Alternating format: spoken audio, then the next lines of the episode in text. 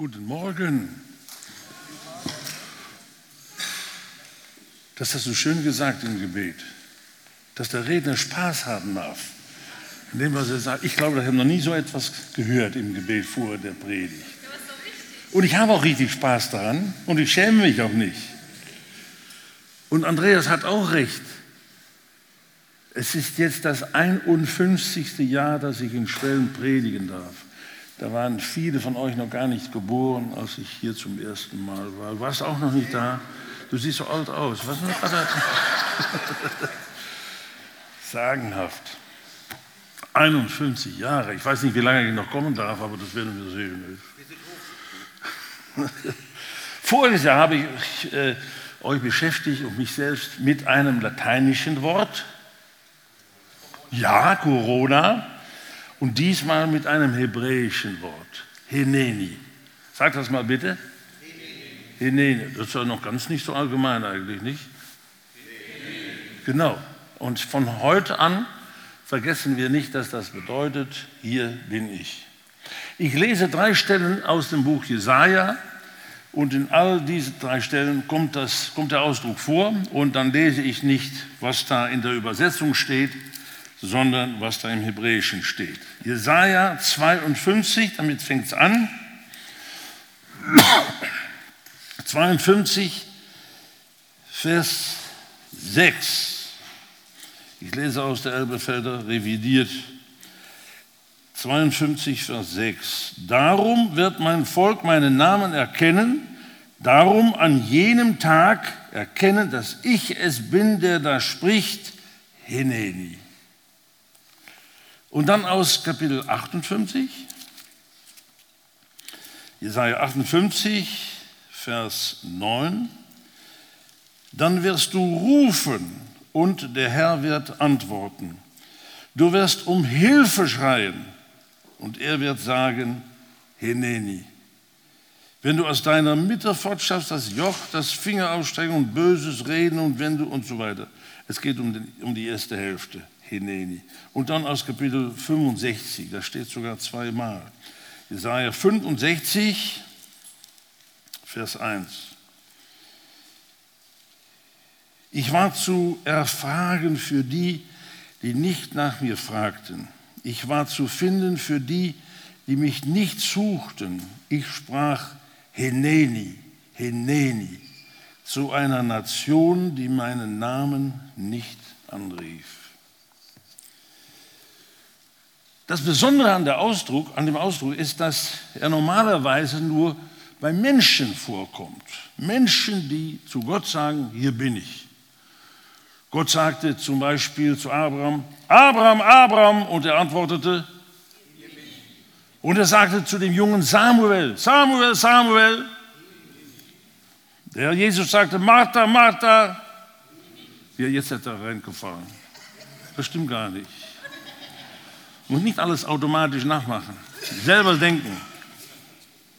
Aber tatsächlich, Menschen sagen das zu Gott. Kommt Dutzende von Malen vor in der Bibel. Menschen untereinander auch. Aber auch Gott gegenüber, wenn Gott sagt, dich bei den Namen nennt, dann sagst du zu ihm, hier bin ich Herr. Jesaja selber hat es gesagt in Kapitel 6, nachdem er eigentlich sechsmal das Wehe ausgesprochen hatte über das Volk. Das ist echt ein junger Mann voller Begeisterung, der haargenau weiß, was in dem Volk alles schief liegt. Und dann selber weiß natürlich, wie es sein muss. Diese Begeisterung bei jungen Menschen, ich habe das auch selber so erfahren, ist sehr schön. Aber oft hat man dann noch wenig Selbsterkenntnis. Bei Leuten von 15, 16 ist das so herrlich. Die beginnen zu entdecken, was die Eltern alle für Fehler haben, aber sind noch nicht reif genug, um ihre eigenen Fehler zu kennen. Aber in, der, in dem Verhältnis zu Gott ist das oft auch so. Und Gott nimmt das so an, als wenn wir zu ihm kommen. Oder ich war von Jesaja, habe ich gesprochen. Jesaja sagt das sie sechsmal, wehe über das Volk, wehe, hat immer recht, hat immer recht. Und dann kommt Kapitel 6 und da erscheint der Herr an ihn im Tempel. Überwältigend. Gott ist so groß, dass der äh, Rand seines Kleides den Tempel kaum füllt, geschweige denn der Rest seiner Gestalt. Und dann sagt Jesaja endlich, wehe mir. Nicht, weil er so ein schrecklicher Sünder ist, sondern weil er sich dessen bewusst wird, wie klein er ist vor Gott und sich demütigt. Und dann sagt Gott zu ihm, ich sende dich. Oh, wen soll ich senden? Und dann sagt Jesaja, Hineni, Hineni, hier bin ich. Sende mich. Aber gut, Dutzende von Malen ist es ein Mensch, der das zu Gott sagt. Aber in diesen drei Stellen, und ich weiß eigentlich überhaupt nicht von anderen Stellen, wo das auch noch geschieht, hier in Jesaja ist es einige Male Gott, der das sagt. Und er sagt das zu, deinem, zu dem Volk, wenn sie in Nöten sind und wenn sie verzweifelt sind, ängstlich durch die Umstände und sagt dann zu denen, hier bin ich, habt keine Angst, ich bin bei euch, ihr könnt mich nicht sehen, aber ich bin da, vertraut mir oder ruft zu mir. Und sobald ihr rufen werdet, werde ich sagen, hier bin ich, Hineni, Hineni. Und ich finde das so schön. Gott demütigt sich, um zu uns zu sagen, hier bin ich. In was für Umstände wir uns auch befinden. Das ist die erste große Belehrung, worüber ich etwas sagen möchte. Als wir zum Glauben kamen, hat Gott uns nie versprochen, dass wir jetzt keine Probleme mehr haben würden. Zum Beispiel, dass Corona nur Ungläubige treffen würde, aber dass wir als Gläubige damit nichts zu tun haben oder dass wir keine Krankheiten bekommen können oder dass wir, ich weiß nicht alles was. Wir wissen im Gegenteil, dass all das Elend, das über Menschen in dieser Welt kommen kann, auch über uns kommen kann. Und darüber hinaus noch ein anderes Elend, nämlich die Verfolgung um den Namen des Herrn willen. Nie haben wir die Verheißung, dass Gott uns davor bewahrt. Aber Gott hat wohl etwas anderes verheißen, versprochen. Er hat gesagt, wenn das geschieht, dann werde ich bei euch sein. Ob ihr es merkt oder nicht, ich werde bei euch sein. Es ist wichtig, da hinzuzufügen, ob ihr es merkt oder nicht, ob ihr euch dessen bewusst seid oder nicht, ob ihr es empfindet oder nicht. Meine Frau hatte eine Freundin, die halb 40 war, als sie an Krebs gestorben ist. Und in der schwierigen Zeit vorher ist Kadin auch oft mit ihr gegangen zum Krankenhaus. Und ein Satz ist uns beigeblieben. Sie hat einmal gesagt, ich weiß, dass der Herr da ist, ich fühle es aber nicht. Dann ist alles dunkel um dich herum und dann ist es schwierig, es zu empfinden, dass der Herr da ist. Aber der Glaube sagt, ich weiß, er ist da. Er hat das versprochen. Er sagt ein wunderschönes Wort in Jesaja 43. Wenn ihr durch die Wasser geht, ich bin bei euch. Wenn ihr durchs Feuer geht, ich bin bei euch. Vielleicht wäre es uns viel lieber gewesen, wenn er gesagt hätte, ich werde dafür sorgen, dass ihr nie durch die Wasser hindurch zu gehen habt. Keine Probleme. Wenn ihr bei mir seid, ist alles fröhlich und happy, kein Problem. Nein, er sagt, es kann mal sein, dass die Wasser über dich herkommen. Ich sage nicht, dass ich euch davor bewahre, aber ich verspreche Ihnen, euch, ich werde dabei sein. Nicht nur, ich werde sorgen, dass ihr sicher da durchkommt, ich bin persönlich bei euch in diesen Wassern. Und wenn ihr durchs Feuer geht, ich bin persönlich bei euch im Feuer. Wir haben ein wunderbares Beispiel dafür in Daniel 3, wo Nebuchadnezzar forderte von all seinen Leuten, dass sie vor ihm beugen würden oder vor dem Bild, aber das Bild stellte ihn selber dar. Und äh, alle Männer machten das, nur diese drei Freunde von Daniel nicht. Und der König sagt, bleibt ihr dabei, dann muss ich euch ins Feuer werfen. Und dann sagen sie etwas ganz Schönes. Sie sagen, unser Gott ist so mächtig, dass er uns davor bewahren kann, ins Feuer geworfen zu werden. Aber wenn er das nicht tut, beugen tun wir nicht. Das finde ich so schön. Gott ist allmächtig. Und viele Christen haben sich schon gefragt, wenn Gott allmächtig ist, warum hat er dann nicht dafür gesorgt, dass dies nicht geschieht und das nicht geschieht und das nicht geschieht? Diese Freunde sagen, unser Gott hat die Macht, uns davor zu bewahren, dass wir ins Feuer geworfen werden. Hatten die recht? Ja, die hatten vollkommen recht. Aber sie sagten noch etwas. Wenn das nicht geschieht, wenn Gott zulässt, dass wir ins Feuer geworfen werden, macht nichts aus. Beugen tun wir nicht. Das ist herrlicher Glaube. Und jetzt geht die Geschichte weiter. Jetzt werden sie ins Feuer geworfen. Und der König sagt, was ist das denn? Wir haben doch drei Leute in das Feuer geworfen. Und ich sehe da einen Feuer vierten. Und es hängt davon ab, wie man es übersetzt. Aber man könnte übersetzen, der vierte ist ein Sohn Gottes. Gott hatte nicht davor gesorgt, dafür gesorgt, dass sie nicht ins Feuer geworfen wurden. Aber er war wohl bei ihnen. Der Sohn Gottes war bei ihnen in dem Feuer. Und in diesem Fall nicht immer. In diesem Fall hat er auch dafür gesorgt, dass die wieder unbeschädigt aus dem Feuer hinausgekommen sind. Ich bin dabei. Wir sehen das eigentlich schon in 1. Mose, in 2. Mose 3. Wenn Mose da 40 Jahre die Herde seiner, seines Schwiegervaters gehütet hat, dann kommt er zum Berg Horeb. Und da sieht er einen Dornbusch. Der Dornbusch brennt, aber wird nicht verzehrt. Und das ist ganz merkwürdig. Er geht dahin, um das zu sehen, was da ist. Und dann spricht Gott zu ihm. Ich denke, 40 Jahre hat Gott nicht zu ihm gesprochen. Vielleicht war er selber auch verzweifelt. Wie soll das eigentlich weitergehen? Ist das jetzt meine Berufung? Dass ich die Herde meines Schwiegervaters hüte? Ist das, wofür ich geboren bin? Ich war ein Prinz am Hof von Pharao und jetzt das. 40 Jahre. Ich sage das manchmal zu Leuten, die 80 oder darüber sind. Bei mir dauert es auch nicht mehr so ganz lange. Mit 80 hat die Karriere von Mose angefangen. Gott rief ihn. Mose, Mose. Und er sagte, schon vergessen? Oder seid ihr vorsichtig geworden, um keinen Fehler zu machen? Mose, Mose. Und er sagt, hier bin ich. Tu die Schuhe von deinen Füßen. Und dann erzählt Gott, dass er den Plan hat, das Volk aus dem Feuerofen hinauszuretten. Einige Male wird diesen, dieser Ausdruck gebraucht in 5. Mose. Es war wie ein Feuerofen. Dass sie waren wirklich im Feuer. Und in diesem Fall hatte Gott vor, sie aus dem Feuer hinauszuführen. Da hatten sie schon einige hunderte Jahre verbracht. Nicht? Der Dornbusch stellte das dar.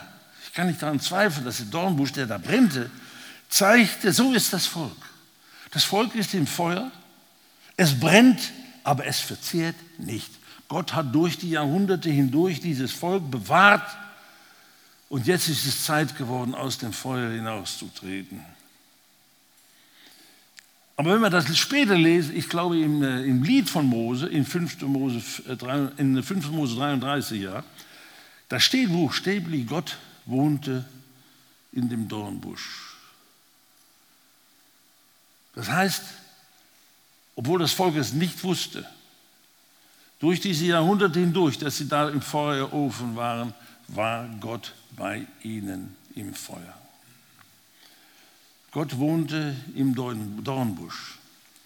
Und in dieser Auseinandersetzung in 2. Mose 3 haben wir dann Vers 14. Und in Vers 14, da kommt die Frage zur Sprache, ja, was muss ich jetzt dem Volk sagen? Wer hat mich gesandt? Wer bist du eigentlich? Mit wem habe ich das Vergnügen? Und da gibt Gott eine merkwürdige Antwort. Er sagt, ich bin, so heiße ich. Sag mal zu dem Volk, ich bin hat mich gesandt. Ich bin. Auf Hebräisch heißt das Yahweh.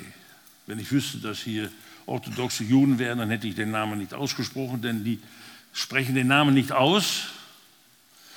Aber gut, ich mache das. Und der Name kommt von einem Zeitwort sein.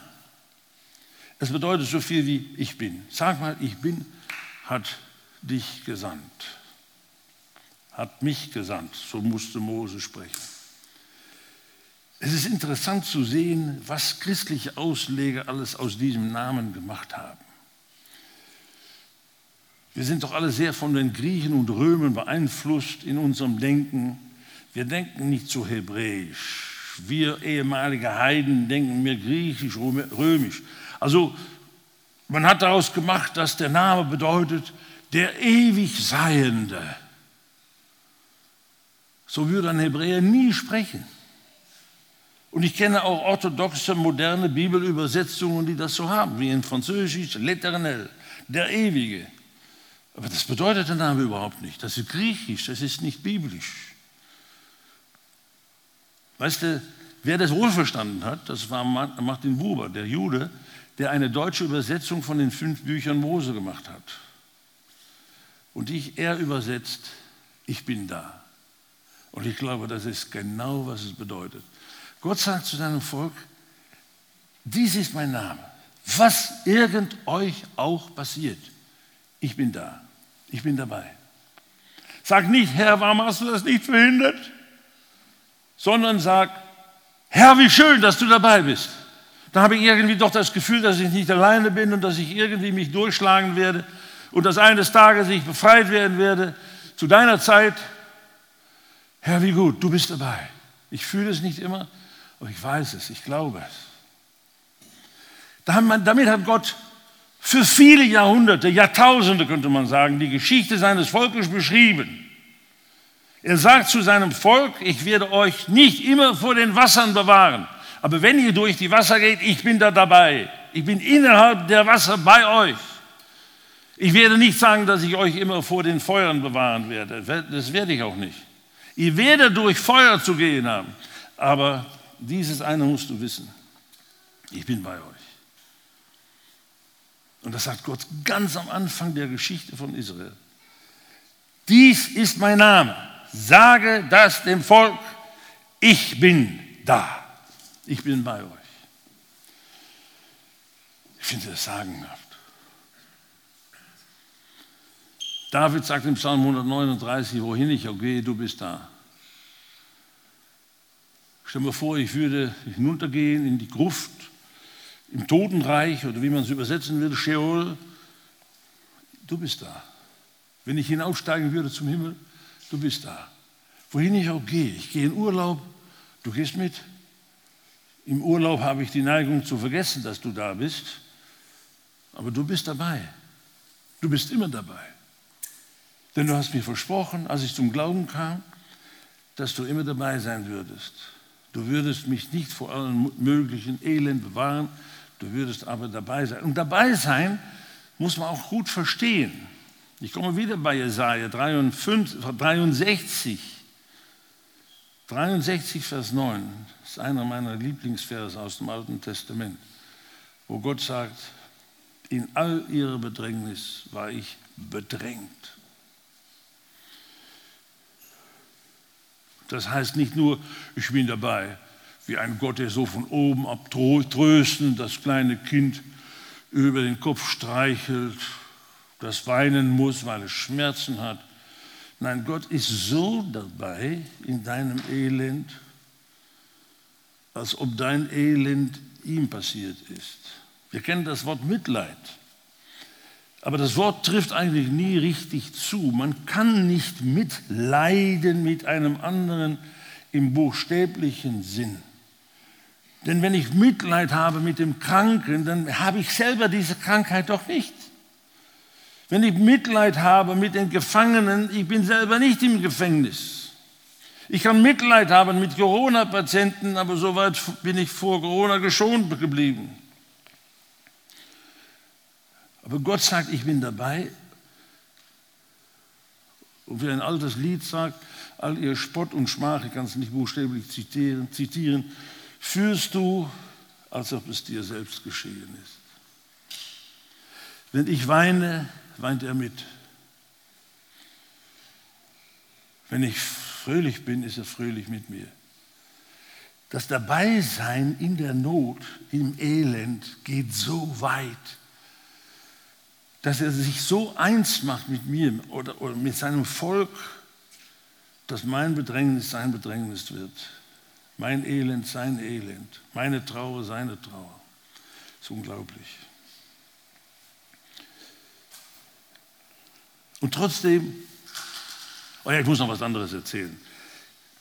Lange her hat jemand mir von der Elbefelder Bibel übersetzt, ich weiß, äh, gesagt, ich weiß nicht, ob das bei der Revidierten auch noch so ist, dass Psalm 23 genau aus 100 Worten besteht, in der Übersetzung.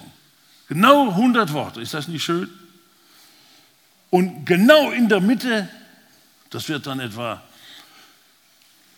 Wort 58, 59, 60 und 61 sein, da steht, denn du bist bei mir. Fand ich ganz toll. Und ich war ein bisschen neidisch, denn ich hatte das in meiner holländischen Übersetzung, war das nicht so. Aber ich habe später etwas noch viel Schöneres entdeckt. In der hebräischen Bibel sind es nur 55 Worte, Wörter. Und genau da in der Mitte sind es drei Wörter, kommen erst 26 Wörter, dann drei Wörter und dann wieder 26. Zählen wir schnell nach, das ist zusammen 55.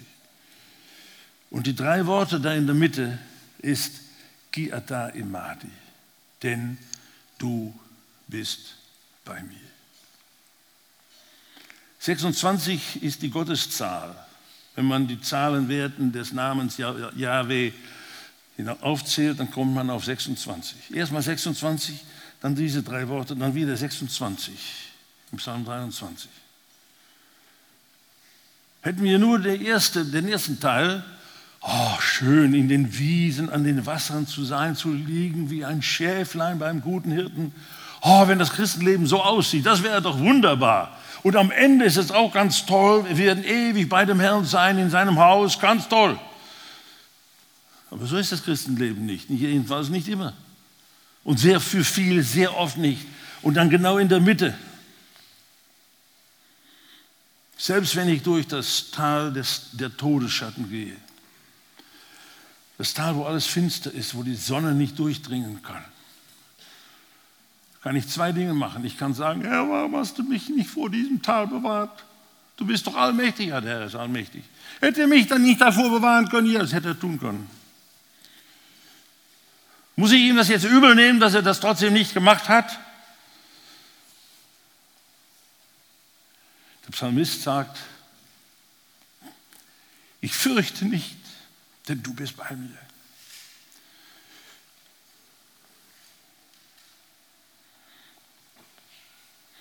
Natürlich hätte er mich bewahren können. Und ich frage auch nicht immer, warum er das anders gemacht hat, warum er nicht dafür gesorgt hat, dass mir das nicht passiert. Er ist bei mir.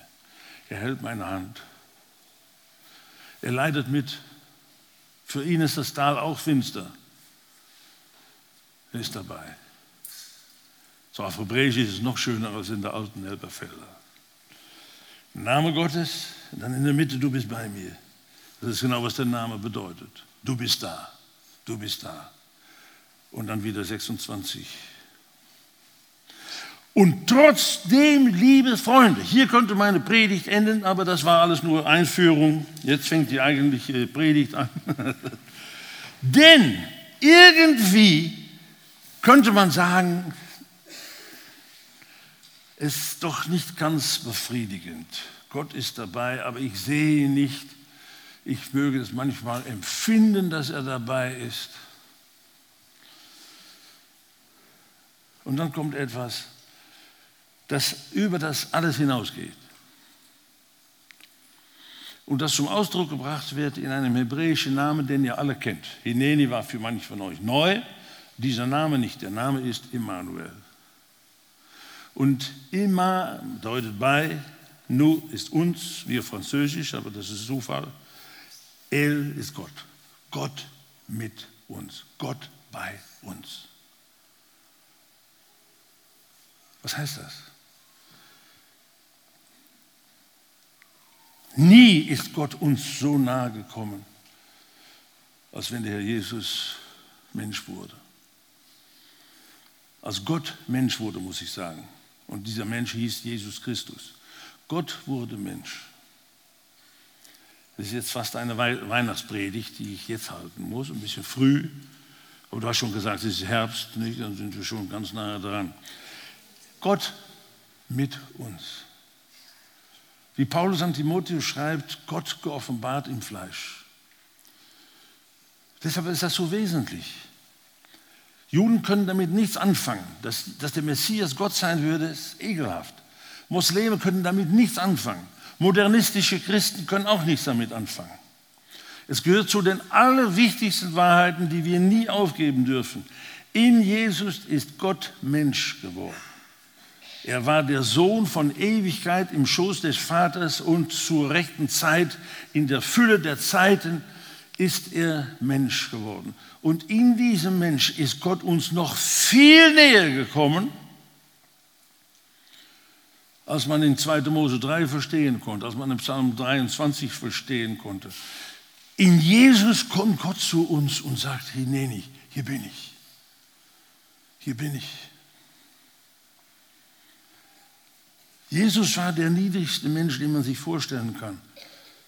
Aber er benimmt sich auch als Gott. Er vergibt den Sünden, die Sünden und die Pharisäer sagen vollkommen zu Recht, wie kann er das nun machen? Er kann doch gar nicht Sünden vergeben. Das kann nur Gott. Ja, das haben die richtig verstanden. Wir können die Sünden vergeben, die andere gegen uns tun. Aber er konnte andere Sünden vergeben, die gar nicht gegen ihn gerichtet waren, weil er Gott war. Wenn Cornelius fällt vor Petrus, dann sagt Petrus, nein, nein, bloß nicht, ich bin nur ein Geschöpf, ich bin auch ein Mensch wie du und darfst nicht machen.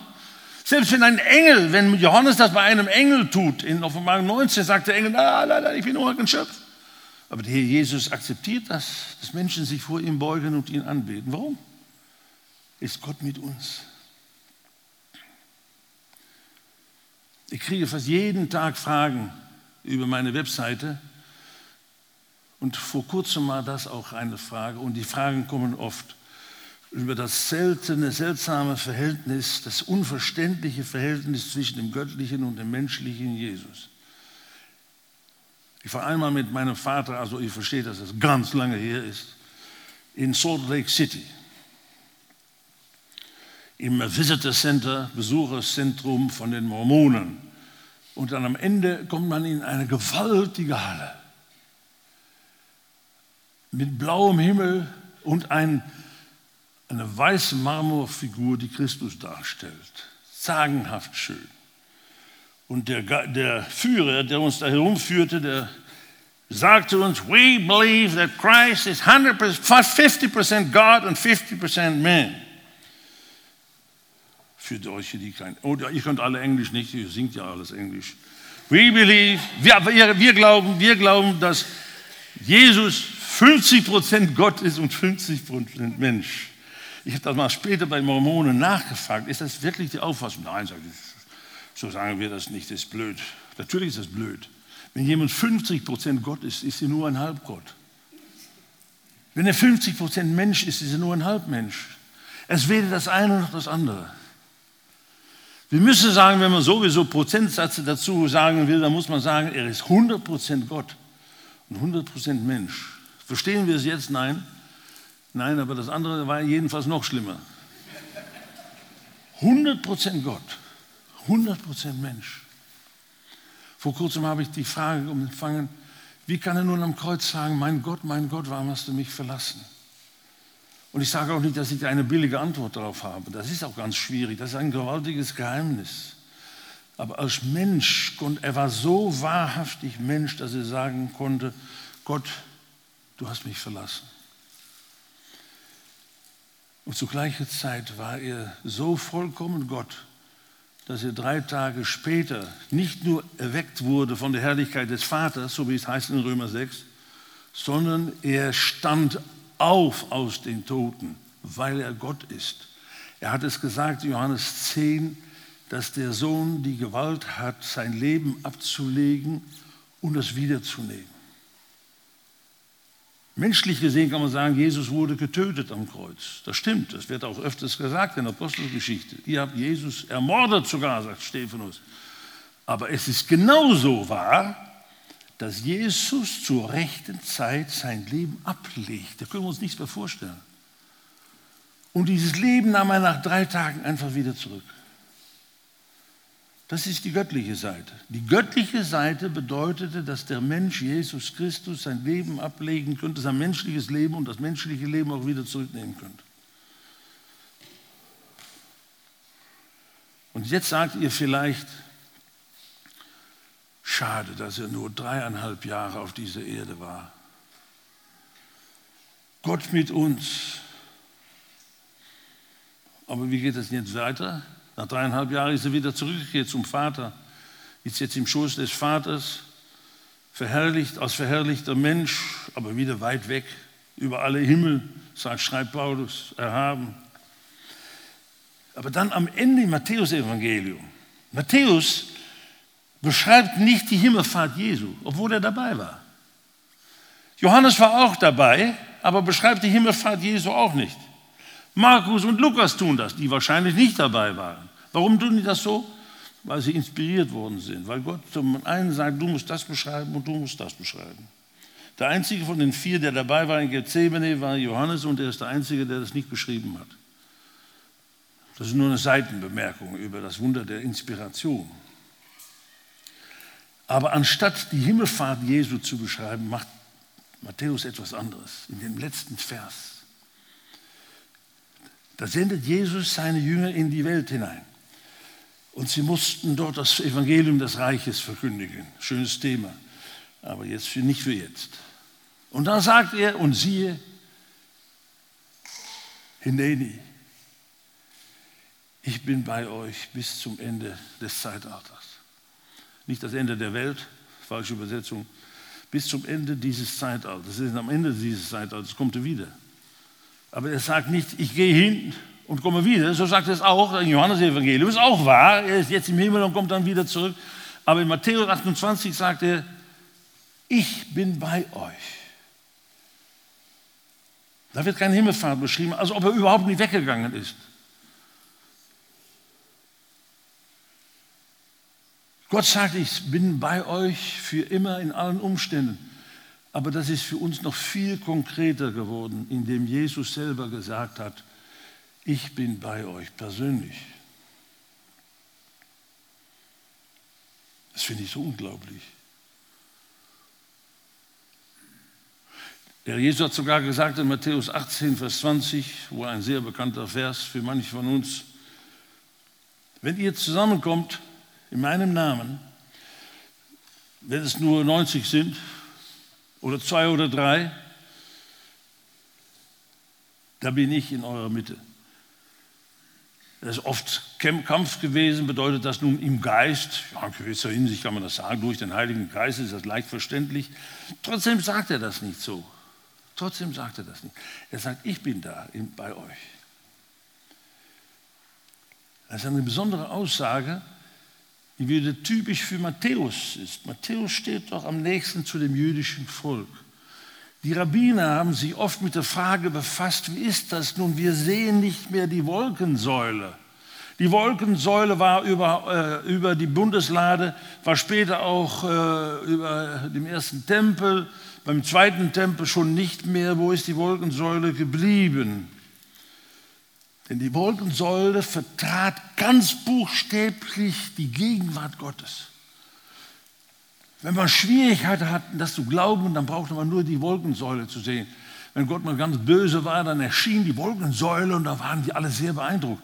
Die Wolkensäule war nicht die Gegenwart Gottes, sondern stellte die dar, wies darauf hin. Und da haben die Juden untereinander gesagt, ja, wo ist denn die Wolkensäule geblieben? Das ist doch ein bisschen tragisch. Nicht? Wir sehen die nicht mehr. Und dann sagte einige Rabbiner dieses. Und ich glaube, Jesus muss das gewusst haben. Die sagten, überall, wo zwei oder drei zusammenkommen, um sich eingehend mit der Torah zu beschäftigen oder zu Gott zu beten oder sich über das Wort Gottes zu unterhalten, da ist die Shechinah, die Wolkensäule in ihrer Mitte. Die Juden wissen ganz genau, dass solche Juden, die so zusammen sind, die Wolkensäule nicht sehen. Die Shechinah, so ist die Rabbiner das nannten. Und Shechinah bedeutet buchstäblich das Wohnen Gottes bei seinem Volk. Die konnten die Shechinah nicht sehen, aber die Rabbiner sagten, sei davon versichert, dass Gott in ganz besonderer Weise bei euch ist in unserer Mitte, in eurer Mitte, wenn nur zwei oder drei so zusammen sind. Nicht irgendwie für eine schöne Mahlzeit zusammen oder was auch immer, sondern ausdrücklich mit diesem Ziel, sich mit Gott zu beschäftigen, sich mit seinem Wort zu beschäftigen, ihn anzubeten oder zusammen zu beten, da ist die Wolkensäule. Man sieht ihn nicht oder sieht sie nicht, aber sie ist da. Und ich glaube, der Herr Jesus hat das so gewusst, das habe ich nicht selber ersonnen. Ein bekehrter Rabbiner aus dem 19. Jahrhundert hat das so beschrieben, Alfred Edersheim. Und hat gesagt, das ist, was Jesus meinte. Wenn zwei oder drei zusammen sind und sich mit meinem Wort, mit mir mit, mit beschäftigen, zu mir beten, mich anbeten, dann ist die Wolkensäule da. Das ist Jesus selbst. Wenn die Wolkensäule eine Darstellung der Gegenwart Gottes ist, dann ist Jesus in seiner Person das noch viel mehr. Es ist unglaublich groß. Wenn Jesus in dieser Welt war, war es ein Mensch. Man sah einen Menschen, man sah sogar einen Menschen, der nichts Besonderes an sich hatte. Jesaja 53, er hatte keine besonderen Kennzeichen, wodurch man wodurch er besonders auffiel, ein ganz normaler, unauffälliger Mensch. Aber wenn er anfing zu sprechen oder zu handeln, zu heilen oder was auch immer, da wurden die Leute sich plötzlich bewusst, Gott ist mit uns. Und nach dreieinhalb Jahren ging er weg und er ging nicht weg, er blieb. Und er sagt, ich bin mit euch. Ob es nun Corona gibt oder nicht, macht nichts aus. Ich bin mit euch und dann geht es euch gut. Ja, wenn wir dann sterben, geht es uns trotzdem gut. Wenn ich dabei bin, geht es euch immer gut. Oder was für Krankheiten auch sein möge. Oder wenn es Armut ist oder Verfolgung ist oder was auch immer. Ich bin bei euch persönlich. Jetzt ist es nicht mehr Gott, der ganz allgemein sagt, ich bin bei euch, das ist mein Name, ich bin da, sondern es ist Jesus. Und er sagt, wenn ihr zusammen seid, dann ganz besonders. Da bin ich bei euch. Wenn ich alleine bin in meinem inneren, äh, in meinem Kämmerlein, dann erlebe ich das nicht so. Es müssen mindestens zwei sein. Oder drei, noch schöner. 90 ist noch schöner. 900, hm, nicht unbedingt schöner. Zwei und drei. Es geht um die Gesinnung, es geht um die Einstellung. Wenn man sich richtig bewusst ist, dass wir mit ihm zu tun haben, dann sagt er, dann bin ich dabei. Manchmal sind wir vielleicht zusammen im Gebet und sind traurig. Und er sagt, dann bin ich dabei und dann bin ich traurig mit euch. Wenn wir überaus glücklich sind, wenn wir jauchzen, dann ist er dabei und er jauchzt. Hat der Herr Jesus je auf dieser Erde gejauchzt? Ich bin Schulmeister, also deshalb stelle ich ab und zu Fragen. Hat der Jesus je gejauchzt auf dieser Erde?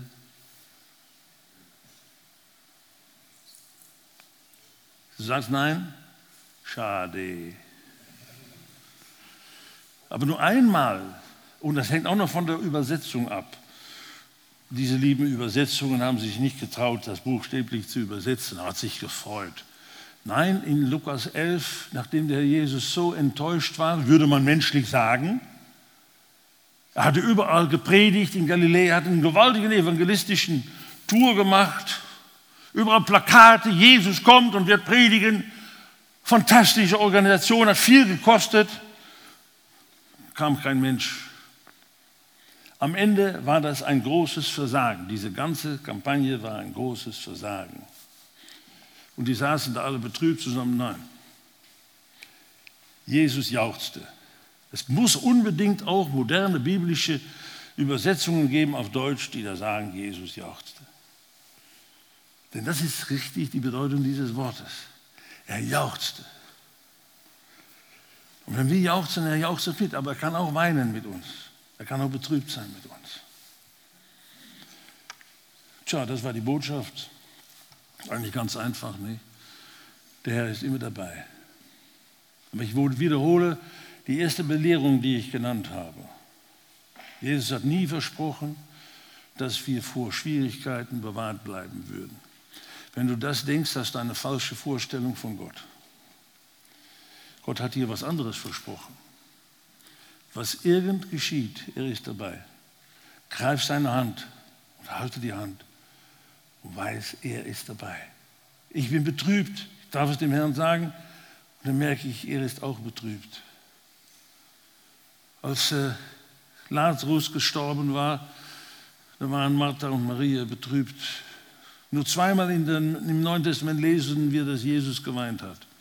Das war das eine Mal in Johannes 11. Jesus meinte. Er hätte auch sagen können, oh, ihr müsst keine Sorgen haben. In Kürze werde ich den Lazarus auferwecken und dann haben wir, haben wir eine große Party und wird alles fein sein.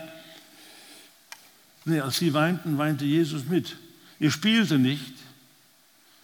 Es heißt sogar im Griechischen, dass er empört war im Geist, dass es dem Tod gelungen war, einen Freund von ihm zu erwischen. Er war empört und er war betrübt und er weinte. Und wenn du weinst, dann weint er mit dir. Wir sind manchmal diejenigen, die sagen, oh, ist alles gut, du musst dem Herrn vertrauen, bla bla bla. Jesus weint mit dir. Jesus erfreut sich mit dir. Jesus jauchzt mit dir. Ist das nicht großartig? Das wünsche ich dir. Ich weiß nicht, in was für Umständen ihr seid oder du bist. Das wissen wir oft kaum voneinander. Wir können einer Gemeinde angehören und wissen trotzdem so wenig übereinander. Was uns zutiefst bewegt, was alles in unseren Herzen ist, wir wissen es nicht.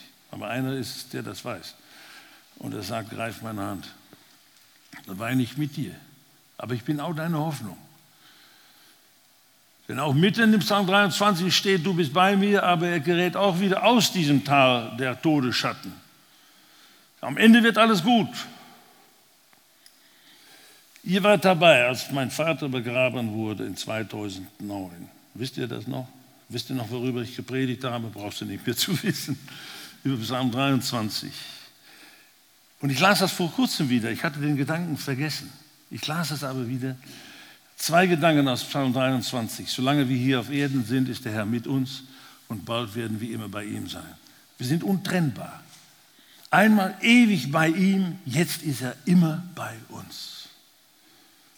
Ich war dankbar, dass ich das wieder entdeckte und neu gesehen habe. Lass uns beten zusammen. Ja, manche von uns haben schwierig, haben mit Krankheiten zu tun, haben vielleicht Geliebte verloren durch Corona oder andere, durch andere Krankheiten oder Unfälle oder was auch immer. Es sind Witwen hier und Witwer. Wir haben alle so unsere Traurigkeiten, Herr, die wir oft voreinander verstecken. Wir wissen das nicht alles voneinander, aber du weißt es. Du weißt genau, was in meinem Herzen ist und in den Herzen der anderen hier. Du hast, und wir haben dir keine Vorwürfe zu machen, denn du hast uns nie falsche Verheißungen gemacht. Du hast nie gesagt, ich werde dafür sorgen, dass ihr nie Nein, Herr, das hast du nicht gesagt. Du hast gesagt, was auch geschieht. Ich bin bei euch. Ich bin bei euch. Ich werde euch eure Hand festhalten und ihr könnt auf mich vertrauen. Und ich werde mit euch weinen und ich werde mich mit euch erfreuen. Herr, das bist du. Ich danke dir, Herr, dass wir das aufs Neue so miteinander uns überlegen durften. Du bist bei uns und wir werden ewig bei dir sein. Seitdem wir dich kennen, Herr, sind wir untrennbar. Du bist immer bei uns und wir werden immer bei dir sein. Ich bete für jeden in diesem Saal, der durch Schwierigkeiten geht, in diesem Augenblick. Was es irgendwo ist, brauchen wir gar nicht voneinander so genau zu wissen. Du weißt es aber. Und Herr, sprich zu dem einen oder der anderen, ich bin bei dir, ich halte dich fest. Und zusammen werden wir sicher ans Ende kommen. Du bist bei uns, Herr, bis zum Ende des Zeitalters, bis du buchstäblich wiederkommst. Herr, wir freuen uns darauf. Und wir freuen uns, dass du jetzt schon bei uns bist. Gepriesen sei dein Name dafür. Verherrlichen wir dich doch immer in unserem Leben auch wenn es uns schwierig geht. Danke, Herr. Amen.